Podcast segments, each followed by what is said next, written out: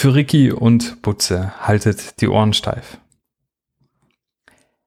Hallo und herzlich willkommen zur Brodelei, dem VfB-Podcast, mittlerweile Folge Nummer 5. Mein Name ist Steffen und heute möchte ich mit dir unter anderem über das letzte Spiel gegen den SC Freiburg sprechen, ein wenig auf den nächsten Gegner, den FSV Mainz 05, zu sprechen kommen und im Vornherein natürlich auch noch äh, kurz zu den derzeitigen Transfergerüchten etwas sagen. Was ich heute nicht machen werde, und das hat einen ganz speziellen Grund, ist, dass ich über allzu viel aktuelles Vereinsgeschehen sprechen werde. Warum ich das nicht tun werde, hat einen ganz einfachen Grund. Es ist einfach momentan zu viel. Nicht nur, dass mir die ganzen offenen Briefe, Statements und was da sonst noch so rausgeballert wird, langsam etwas über den Kopf wachsen. Nee, es ist auch einfach von der Masse zu viel, um das mal eben so in einem Podcast unterzubringen und dabei irgendwie auf dem Laufenden zu bleiben. Denn tatsächlich war es so, dass ständig während der Vorbereitung auf diesen Podcast heute, deswegen kommt der auch so spät, immer wieder was Neues geschehen ist wodurch sich die Planung immer weiter verlängert hat. Also habe ich einfach Folgendes beschlossen. Und zwar haben ja einige Zuhörer gemeint, es wäre ganz schön, wenn ich mal einen Gesprächspartner hier bei der Brodelei hätte. Ich habe mir lange Gedanken gemacht, wer das sein könnte. Und so habe ich mir gedacht, äh, bei der nächsten Folge der Brodelei, also Brodelei Folge Nummer 6 dann, die dürfte am Montag in deinem Podcatcher sein. Äh, da habe ich dann einen ganz besonderen Gast, der hier ein wenig Expertise mit reinbringen wird. Und das ist jemand, den ich ja auch schon öfters namentlich genannt habe. In der nächsten Folge wird nämlich Ron Merz hier zu Gast sein und mit mir, wie gehabt, über das letzte Spiel, also das Spiel gegen den FSV Mainz dann sprechen, kurz das nächste Spiel besprechen und dann werden wir etwas länger über das aktuelle Geschehen beim VfB Stuttgart sprechen. Ich freue mich ganz riesig, du bestimmt auch. Und jetzt wollen wir aber erstmal zu den derzeitigen Transfergerüchten kommen. Da gibt es derzeit nur ein Gerücht. Äh, die Stuttgarter Nachrichten berichten über ein Interesse an Matthias Fetton. Ich hoffe, ich spreche das richtig aus, vom EA Guingamp. Der Junge ist 21 Jahre alt, ist Franzose, was natürlich hervorragend in das Beuteschema von Sven Mislintat passt. Ist Stürmer, hat schon einige U-Länderspiele gemacht. Derzeit hat er in der Ligue 2 zwölf Spiele, drei Tore vorzuweisen. Angeblich soll er 500.000 Euro kosten, wäre also kein äh, keine ganz große Investition und soll auch schon mit Pellegrino Materazzo gesprochen haben, was natürlich dafür sprechen würde, dass diese Verpflichtung ähm, nahe an der Finalisierung ist. Ob das stimmt, weiß ich nicht. Alle anderen Quellen haben von der STN abgeschrieben. Da müssen wir jetzt einfach mal drauf hoffen oder auch nicht, je nachdem, ähm, dass die Quellen da gut sind von den Kollegen, von den Stuttgarter Nachrichten. Ich habe ein kurzes, aber intensives YouTube-Scouting vollzogen.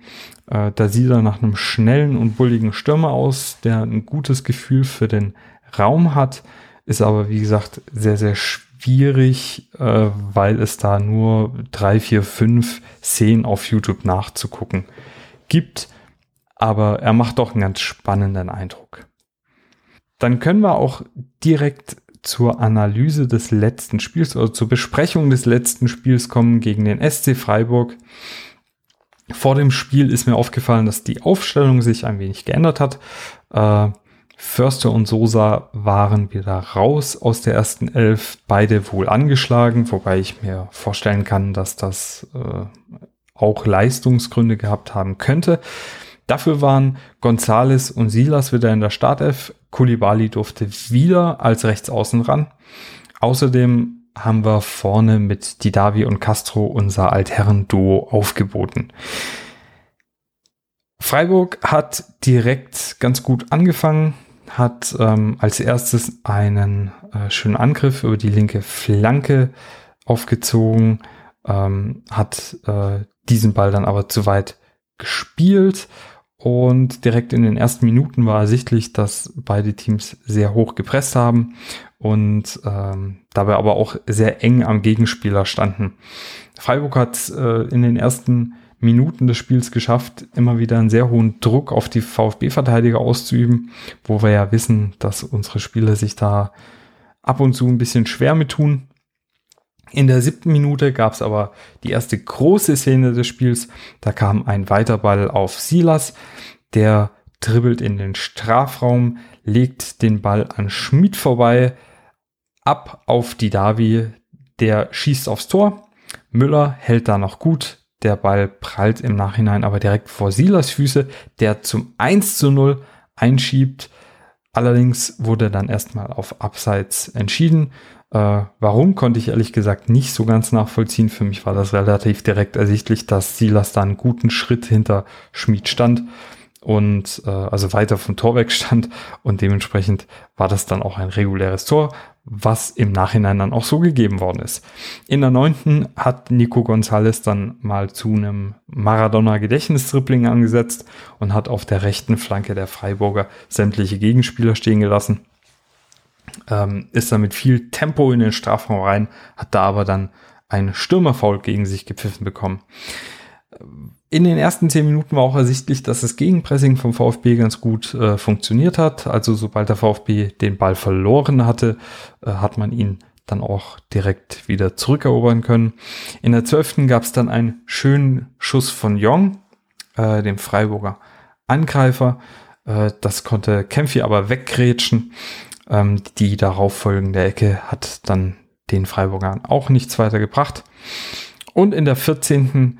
Ähm, kam es dann zur nächsten wichtigen Szene im Spiel, äh, nämlich dem 1 zu 1 Ausgleich für den SC Freiburg durch Demirovic, den ich ja in der Vorschau schon als interessantesten Spieler bei den Freiburgern ähm, angesprochen hatte. Äh, da kam ein Weiterball links auf Günther, der hat dann auf Jong abgespielt.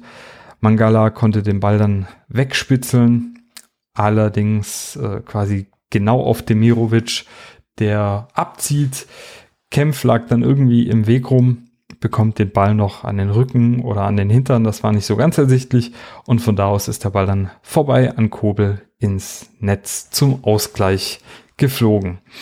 Beide Teams haben sehr gut und engagiert angefangen. Und was mir auch aufgefallen ist, so in der ersten Viertelstunde, dass sich die gegnerischen Mannschaften langsam aber sicher immer mehr auf unseren Wataru Endo einschießen.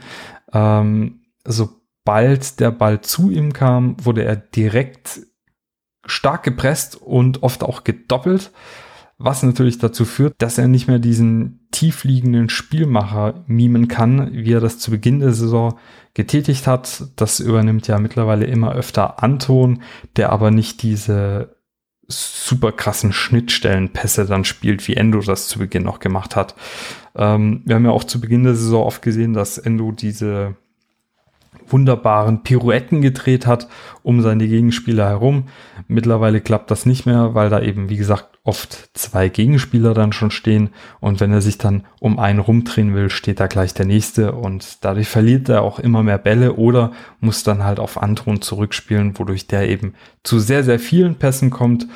Die meisten Pässe von Anton sind dann aber eben doch sehr kurze Pässe und nicht diese ganz raumöffnenden Bälle. Das Spiel hat sich dann erstmal viel im Mittelfeld abgespielt.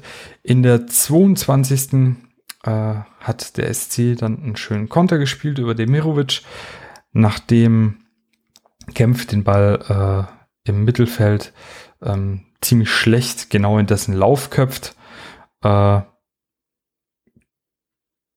der Demirovic ging dann ins 1 zu 1 gegen Anton, lässt sich da aber ziemlich weit rausdrängen, ähm, spielt den Ball dann nochmal ab auf Jong, aber der dribbelt dann quasi einmal quer um den Strafraum rum und wieder so zurück in die Freiburger Hälfte fast.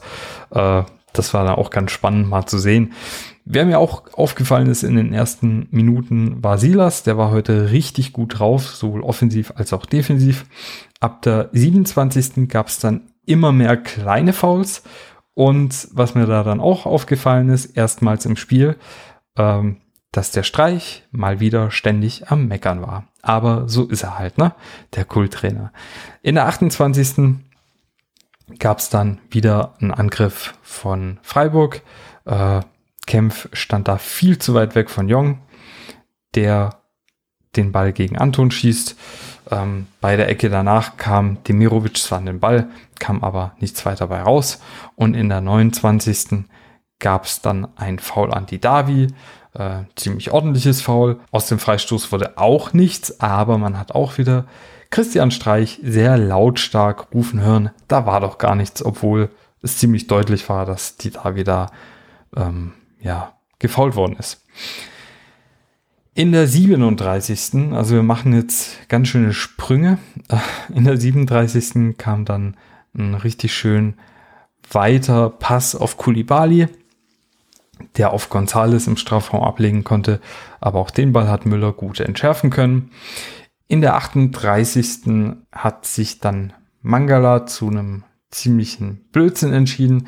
Er hat gedacht, er geht bei einem hohen Ball auf den zweiten Kontakt. Dadurch konnte Demirovic den Ball direkt im ersten Kontakt an ihm vorbeiköpfen. Jong hat dann viel zu einfach Stenzel verladen können, äh, schießt dann aufs Tor und unser Kämpf fällt dann kretschend mal wieder den Ball ab zum 2 zu 1 für den SC Freiburg. Gregor Kobel war hier schon wie beim 1 zu 1 völlig chancenlos. Was mir da auch so ein bisschen aufgefallen ist, ist, dass der VfB viel zu oft nicht mit der letzten Konsequenz in die Zweikämpfe ging. Man hat zwar viel Einsatz gezeigt, ist viel gelaufen, ist schon in die Zweikämpfe rein, aber Freiburg war da körperlich einfach ein Stück weit präsenter und hat den VfB-Spielern da so ein Stück weit auch den Schneid dann einfach abgekauft. In der 43 gab es da noch mal ein bisschen Entlastung durch Stenzel, der dann einen Angriff eingeleitet hat. In der 44. war es dann so, dass Silas in den Strafraum der Freiburger eingedrungen ist. Häberle trifft diesen dann am Fuß und es gab einen Strafstoß. Eine Minute vor der Pause und Nico Gonzalez durfte antreten. Und bei Nico, ja, da waren ja viele in dieser Saison immer wieder erschrocken über seine Anlauftechnik. Ich fand das ja ziemlich cool. Aber ich hatte schon das Gefühl beim Anlaufen, beziehungsweise als er da stand und sich den Ball geschnappt hat, dass der gepumpt hat wie ein Maikäfer und irgendwie nicht so cool gewirkt hat wie sonst. Müller hat das dann ganz, ganz clever gemacht. Bei Nikos Anlauf blieb er ewig stehen, täuschte dann einen Sprung in die rechte Ecke an, also lehnt sich nach rechts rüber.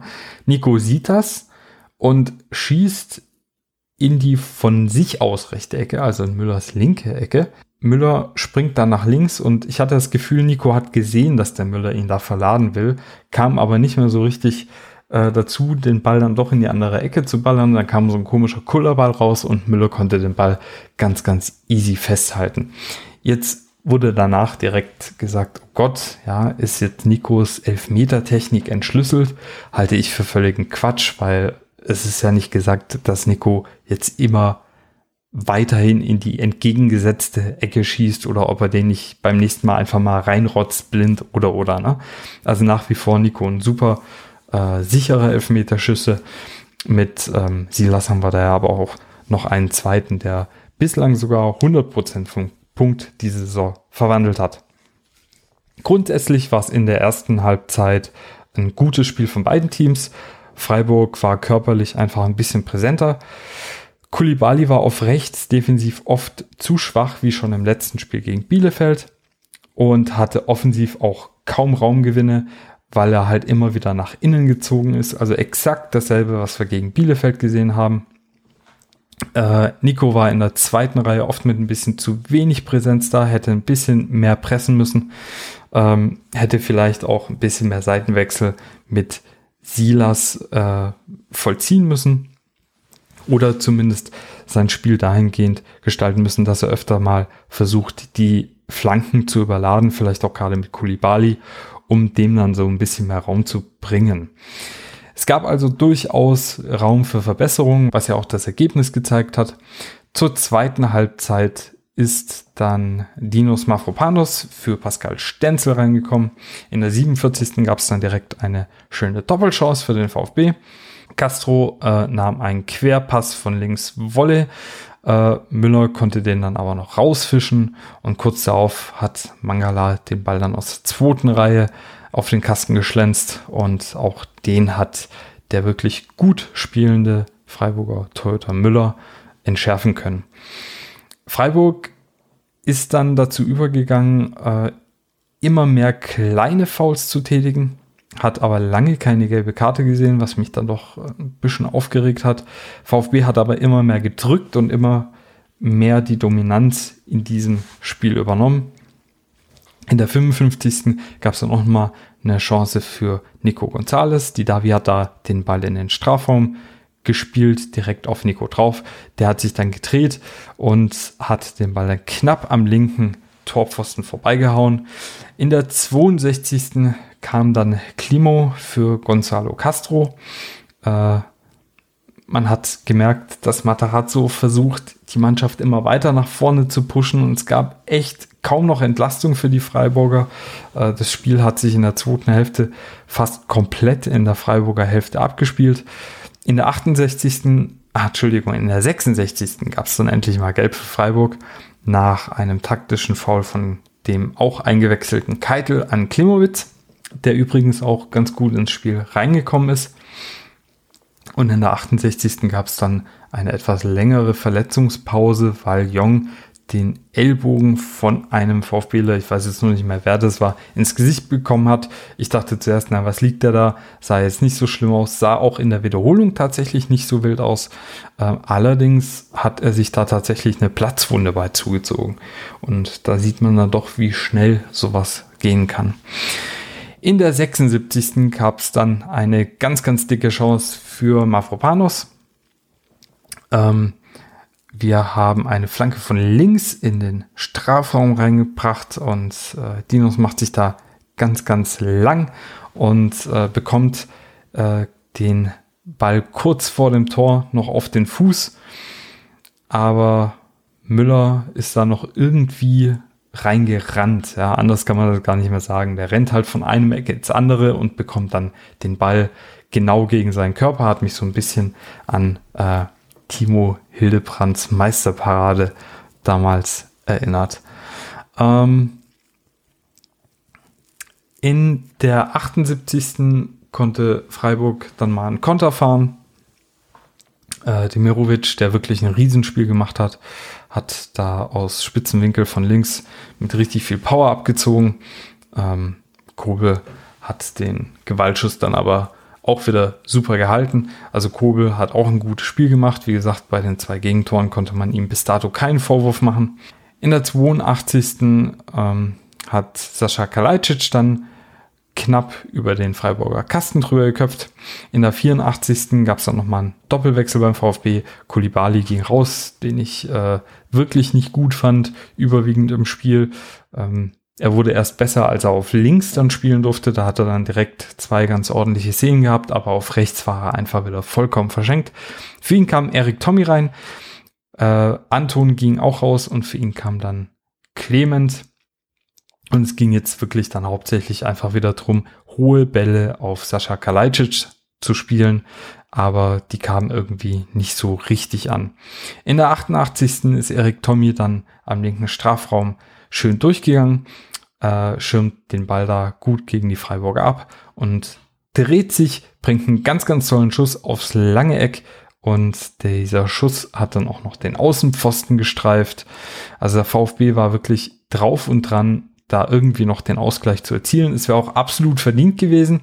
Dann hat der vierte Schiri draußen fünf Minuten Nachspielzeit angezeigt, aber man hat gemerkt, dass vielen VfB-Lern so ein bisschen der Saft dann gefehlt hat. In der äh, 90. glaube ich war es, kam dann auch Nico Gonzalez nochmal mit einem schönen Schuss vom linken Strafraumeck äh, aufs Tor zu seiner Chance, aber auch der ging an den Außenpfosten und ja, dann war das Spiel auch gelaufen. Freiburg hat also sehr, sehr, sehr, sehr glücklich 2 zu 1 gewonnen und das sieht man auch, wenn man sich die Statistiken zum Spiel nochmal anguckt. Da stehen am Ende 27 zu 9 Torschüsse für den VfB.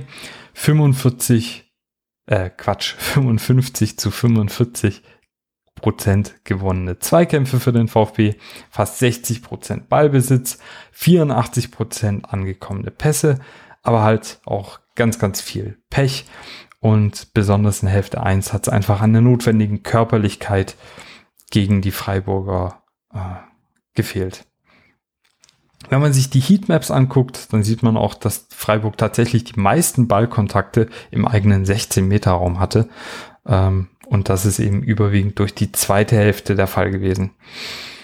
Zusammenfassend kann man sagen, ganz, ganz, ganz, ganz, ganz viel Spielglück für Freiburg. Ähm, das hatten sie wirklich komplett gepachtet, vor allem in Hälfte 2. Und was mir dann auch nach dem Spiel so ein bisschen noch eingefallen ist oder aufgefallen ist, ich kann mich noch ganz gut an den ersten Spieltag erinnern. Da war ich noch super stolz, dass man gegen so eine Mannschaft wie Freiburg so gut mitgehalten hat. Und jetzt war ich echt so ein bisschen enttäuscht. Ne? Und da merkt man, wie der eigene Anspruch sich auch verändert. Denn Freiburg ist nach wie vor eine richtig gute Bundesligamannschaft äh, mit richtig guten Spielern. Und ich muss sagen, selbst wenn der VfB hier 2 zu 2 gespielt hätte, hätte ich mir da noch gedacht, oh, hm, ja, da wäre doch vielleicht irgendwie, na, drei Punkte wären drin gewesen. Und da muss man echt aufpassen, dass man dieser jungen Mannschaft nicht äh, irgendwie Unrecht tut, indem man nach so einer Niederlage auf sie draufballert. Kann passieren. Es war trotzdem wieder ein starkes Spiel. Es fehlt halt an manchen Ecken einfach noch ein bisschen an Reife und äh, Konsequenz. Aber ich glaube, wenn wir das noch hinbekommen, dann ähm, spielen wir wirklich nicht mehr um Platz, äh, weiß nicht, 11, 12, 13, sondern dann geht's ein ganzes Stück hoch und dann muss man halt natürlich auch sehen, welche Spieler sind dann überhaupt noch bei uns im Team. Äh, ja, insofern passt das schon alles. Gutes Spiel gemacht, viel Pech gehabt und äh, mit solchen Auftritten muss uns aber nicht bange sein, was auch die zukünftigen Spiele angeht. Kommen wir zu den Stimmen zum Spiel und da darf sich diesmal Erik Tommy äußern. Wenn man so viel Torschüsse hat in einem Spiel, äh, möchte man natürlich was mitnehmen, was Zählbares. Hat ein bisschen das Quäntchen Glück hin rausgefehlt mit den zwei Pfostenschüssen innerhalb, glaube ich, von ein, zwei Minuten. Und äh, ja, fahren jetzt natürlich mit leeren Händen nach Hause. Nichtsdestotrotz freue ich mich wieder beim Team zu sein, auf dem Rasen zu stehen. Ähm, gesund zu sein ist äh, ganz, ganz viel wert. Da kann man Erik Tommy eigentlich nur zustimmen, dass es halt einfach, ja, wie gesagt, viel Pech war und dass die Jungs da enttäuscht sind, ist irgendwo auch selbstverständlich. Erik Tommy hat, finde ich, ein richtig gutes Spiel gemacht. Die paar Minuten, die er drin war, wie gesagt, äh, fast den Ausgleich geschossen, hat direkt versucht, ähm, vorne für Akzente zu sorgen, hat den Ball gefordert, ihn auch oft bekommen, konnte mit seiner Schnelligkeit und seinem guten Tripling dadurch überzeugen. Und ich bin auch der festen Überzeugung, dass der den Rest der Saison wirklich noch eine ganz gute Rolle bei unserem VfB Stuttgart einnehmen kann.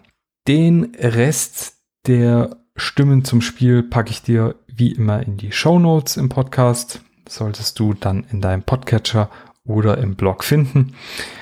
Zum Man of the Match. Das war für Twitter Silas Wamangituka mit sieben Stimmen. Drei Stimmen hat Orel Mangala bekommen und zweimal wurde Endo als Spieler des Spiels bezeichnet. Mein Spieler des Spiels ist ebenfalls Silas. Er hatte zwei Torschüsse, hat ein Tor erzielt, hatte zwei Schlüsselpässe, eine Passgenauigkeit von 86 Prozent, was deutlich über seinem Durchschnitt liegt, konnte fünf erfolgreiche Dribblings verbuchen, äh, hatte trotzdem auch drei erfolgreiche Tacklings und 61 Prozent seiner Zweikämpfe gewonnen.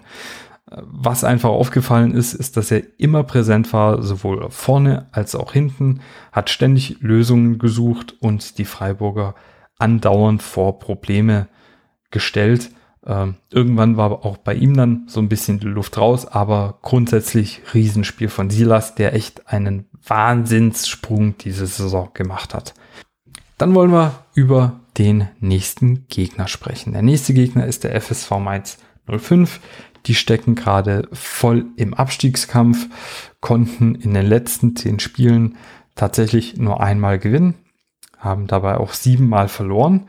Aber dieser eine Sieg, der war am letzten Spieltag gegen das wahrscheinlich bislang beste gegnerische Team in dieser Saison des VfB Stuttgart, nämlich gegen RB Leipzig. Da muss man auch sagen, da hat Mainz äh, durch den aufopferungsvollen Kampf, den sie da gezeigt haben, wirklich auch verdient gewonnen. Haben ganz viel Einsatz und auch tolles Teamplay gezeigt, haben das Spiel mit 3 zu 2 für sich entscheiden können. Von der Spieleinstellung her ist es so, dass der neue Coach seit Januar, Bo Svensson, der ja früher auch bei Mainz gekickt hat, äh, der ist übrigens bis 2024 jetzt dort erstmal gebunden. Also da hat man ja auch versucht, mit ihm und Heidel wieder so ein bisschen Mainzer Identität da reinzubringen und sich da auch für die nächsten Jahre direkt aufzustellen. Der scheint ein 3-5-2 zu präferieren, was aber vor allem in der Defensive gut steht. Also da werden die Flügelspieler oft zurückgezogen, um dann hinten sogar eine Fünferkette draus zu machen. Ähm, in den vier Spielen von Bo Svensson als Mainzer Cheftrainer gab es bisher Niederlagen gegen Wolfsburg und Frankfurt, ein Unentschieden gegen Dortmund und eben den Sieg gegen Leipzig. Der beste Stürmer der Mainzer diese Saison, äh, Jean-Philippe Mateta, ist mit Kaufoption an Crystal Palace ausgeliehen, was für uns natürlich nicht allzu schlecht ist. Der hat diese Saison schon siebenmal getroffen. Allerdings hat man dann mit Core und Da Costa die Defensive äh, zumindest mal leihweise verstärkt, wobei Core, glaube ich, sogar nach der Saison bleiben soll.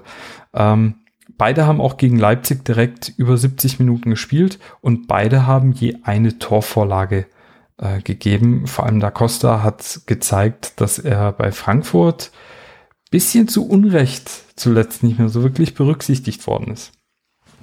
Die Stärken der Mainzer sind äh, gute Konter mit langen Bällen, also durchaus auch was, womit der VfB Schwierigkeiten hat. Die spielen sehr aggressiv, also nicht, nicht allzu abwartend und sie versuchen ähm, vor allem die Räume zuzumachen um so nach abgefangenen Pässen dann schnell die eigenen Spieler in gute Positionen zu bringen und dann, wie gesagt, mit langen Bällen schnell Konter zu fahren. Gegen Leipzig haben sie auch richtig starke Standards getreten, auch wieder so eine Schwachstelle bei uns, haben einen Treffer nach einem Freistoß erzielt und einen nach einer Ecke. Äh, zu den Schwächen, das sind bei Mainz tatsächlich doch einige. Die auffallendsten sind allerdings, dass sie nach ähm, Kontern oft nicht rechtzeitig in die defensive Ordnung kommen. Das kommt unseren schnellen Spielern natürlich entgegen. In der Defensive sind sie über die Flügel furchtbar schwach, lassen sehr viele Flanken zu, was durch die Formation unter Svensson auch nicht wirklich kompensiert werden kann.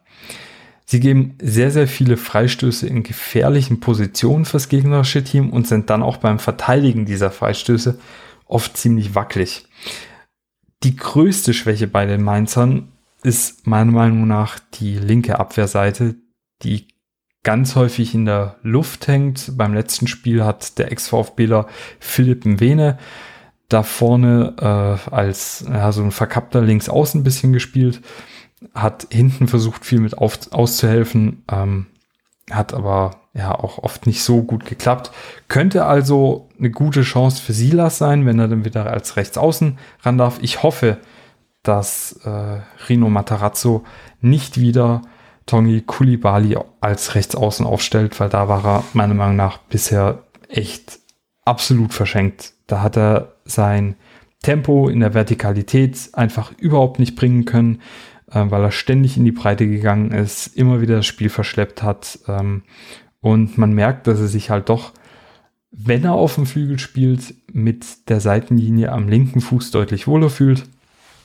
Wobei ich ihn mir, wie gesagt, auch immer gut als Neuner, äh, der einfach ein richtig gutes Pressing fährt, vorstellen kann. Der Schlüsselspieler der Mainzer, da wird es jetzt schwierig, denn übergreifend hat diese Saison eigentlich kein Mainzer Spieler so zu 100% überzeugen können.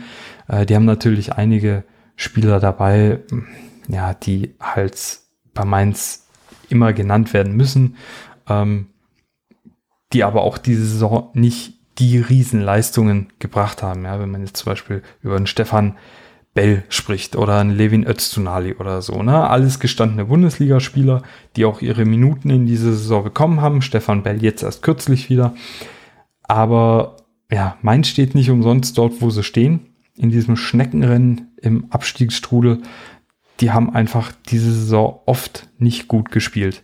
Deswegen für mich der Schlüsselspieler der Mainzer momentan, der ganz neue Mann, nämlich Danny da Costa ich finde, das ist grundsätzlich einfach ein richtig ordentlicher rechter Verteidiger oder Wingback eher, ähm, der defensiv wie offensiv ordentlich ist, beides gut verbinden kann, wahnsinnig laufstark ist und halt immer 1000 Prozent ins Spiel mit reinbringt.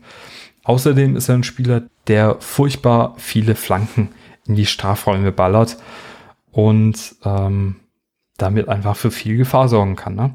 Der interessanteste Spieler ist ein ganz junger Kerl bei den Mainzern, 21 Jahre alt, nämlich Leandro Barrero Martins, äh, ganz junger Luxemburger, ist ein Achter mit richtig guter Technik, ist auch sehr, sehr lauffreudig und einsatzfreudig. Hatte zwar diese Saison erst zwei Scorer ähm, vollziehen können, ist aber, wie gesagt, bei Mainz Saison auch schwierig, da mit großen äh, Scorerpunkten ähm, zu glänzen. Bringt fast zwei Tackles pro Spiel, äh, fängt 2,6 Pässe pro Spiel ab, was richtig gut ist, muss aber wirklich noch an seinem Passspiel äh, arbeiten. Seine Passquote ist nicht sonderlich gut für einen Achter, ist aber wie gesagt halt auch einfach ein Spieler, der ähm, viel auch durch seinen Einsatz und seine Leidenschaft glänzt zu den verletzten und gesperrten Spielern, also zur Personalsituation, da schaut es gerade so aus, dass Hamadi Al-Ghadioui beim VfB diese Saison wieder, ach, diese Saison, ja klar, nee, diese Woche mit dem Training angefangen hat. Ähm, spielen wird er aber mit Sicherheit nicht. Äh, Bobo Avucha ist wieder voll im Mannschaftstraining drin, nachdem er zuletzt äh, einige Wochen Aufbautraining hatte. Aber ich denke auch, er wird für den Kader erstmal ja, diese Woche eher noch keine Option sein. Borna Sosa und Philipp Förster sind wieder voll im Training drin. Äh, bei Borna Sosa, denke ich, könnte es dann auch für die Startelf wieder reichen. Ähm, Waldemar Anton ist fraglich, äh, weil er wohl muskuläre Probleme hat. Da hoffe ich einfach mal, dass es reicht. Ähm, die Stuttgarter Medien haben auch spekuliert, dass Pascal Stenzel eventuell durch Dinos Mafropanus ersetzt werden könnte. Der wäre ich aber einfach mal vorsichtig.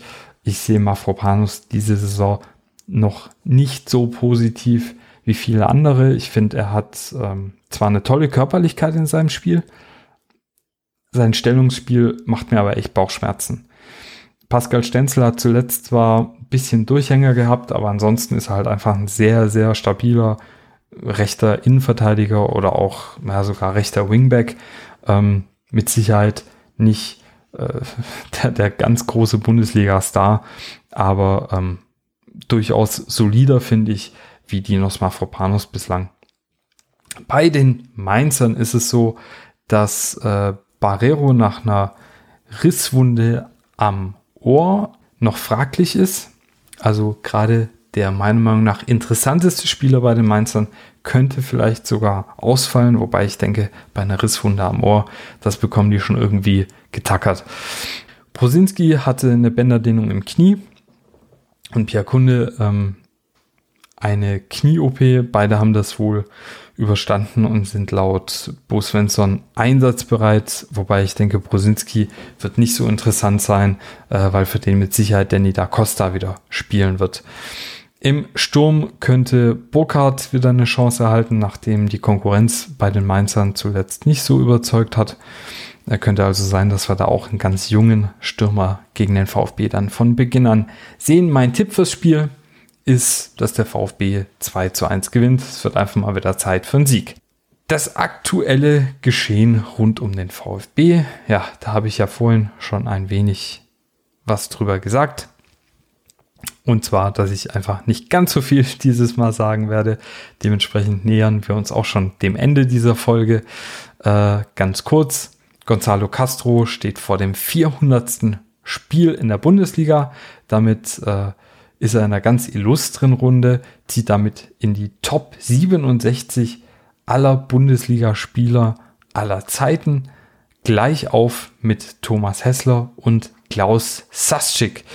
Sind jetzt also nur noch 202 Einsätze für unseren Capitano, bis er dann den Rekord von Charlie Körbel geknackt hat. Also Gonzo, Vertrag verlängern, nächsten fünf Jahre weiter solche Leistungen bringen und dann gucken wir mal, wofür es noch reicht. Ne? Außerdem gab es beim VfB ein paar Geburtstage. Einmal hat heute der gute Herr Kempf seinen 26. Geburtstag feiern dürfen. Jürgen Sundermann ist im Lauf der Woche 81 geworden. Sundermann, der Wundermann. Und Guido Buchwald, Diego, ist 60 geworden. Euch dreien natürlich hier nochmal alles Gute und alles Gute nachträglich zu euren Ehrentagen. Das war's für heute schon. Ähm, in den Show Notes findest du wie immer die Dinge, die ich angesprochen habe. Einmal das Interesse an Phaeton, den Artikel habe ich verlinkt von den Stuttgarter Nachrichten. Die Stimmen zum Spiel gegen den SC Freiburg habe ich dir verlinkt und die Video-PK zum Spiel gegen den FSV Mainz 05. Falls dir der Brodelei Podcast gefällt, würde ich mich sehr über ein Retweet, einen Like oder vielleicht sogar eine Bewertung auf iTunes freuen. Ich freue mich jetzt vor allem aber mal auf die nächste Folge mit Ron Merz. Mich würde es freuen, wenn du dann wieder reinhörst. Ansonsten wünsche ich dir beim nächsten Spiel erstmal viel Erfolg. Bis dann, mach's gut.